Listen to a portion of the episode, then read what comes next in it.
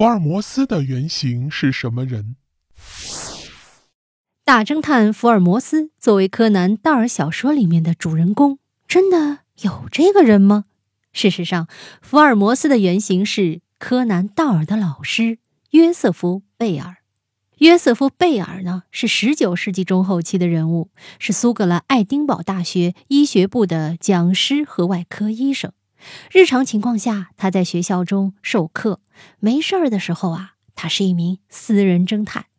他的观察以及推理能力很强，常常协助警方侦破案件。《福尔摩斯探案集》里的很多故事情节都出自贝尔自己经历过的事情。贝尔一辈子解决了非常多的重大案件，每次把案子搞定后，他习惯一个人悄悄地躲在角落中，不喜欢炫耀自己。这一性格特点也和福尔摩斯一样。一八七七年，贝尔挑出一个学生做自己的书记员，让他陪同自己侦查案件。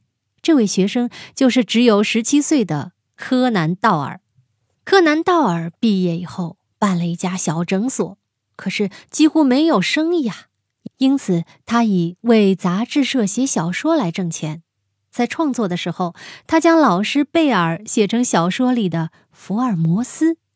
一八八七年十一月，以福尔摩斯为主角的第一部小说《血字的研究》出版，得到了很高的评价。当然了，福尔摩斯的原型啊，也不只是贝尔一人，还有另一个原型，名叫杰罗姆·卡米纳达。一位十九世纪末英国很有名气的侦探，他因为头脑冷静、观察敏锐以及推理严谨而出名。他的破案手段以及人生经历和福尔摩斯存在很多的一样的地方。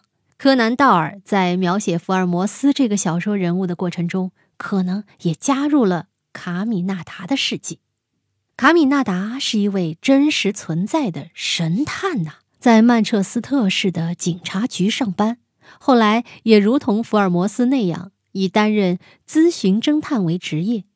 后来的英国《每日邮报》报道，卡米纳达成为全英知名人物时，正是夏洛克·福尔摩斯被塑造出来的时候。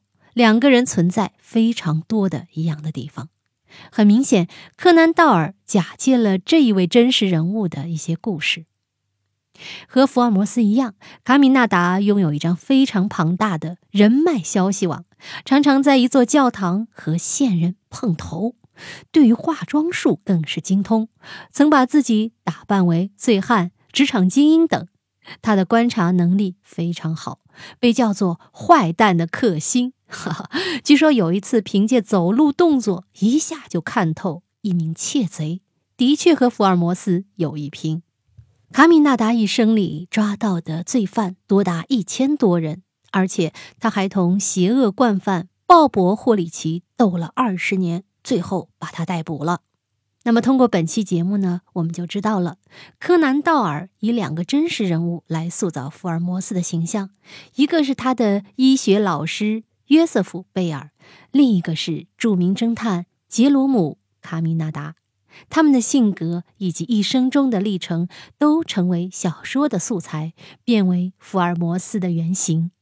好了，密室里的故事，探寻时光深处的传奇，下期咱继续揭秘。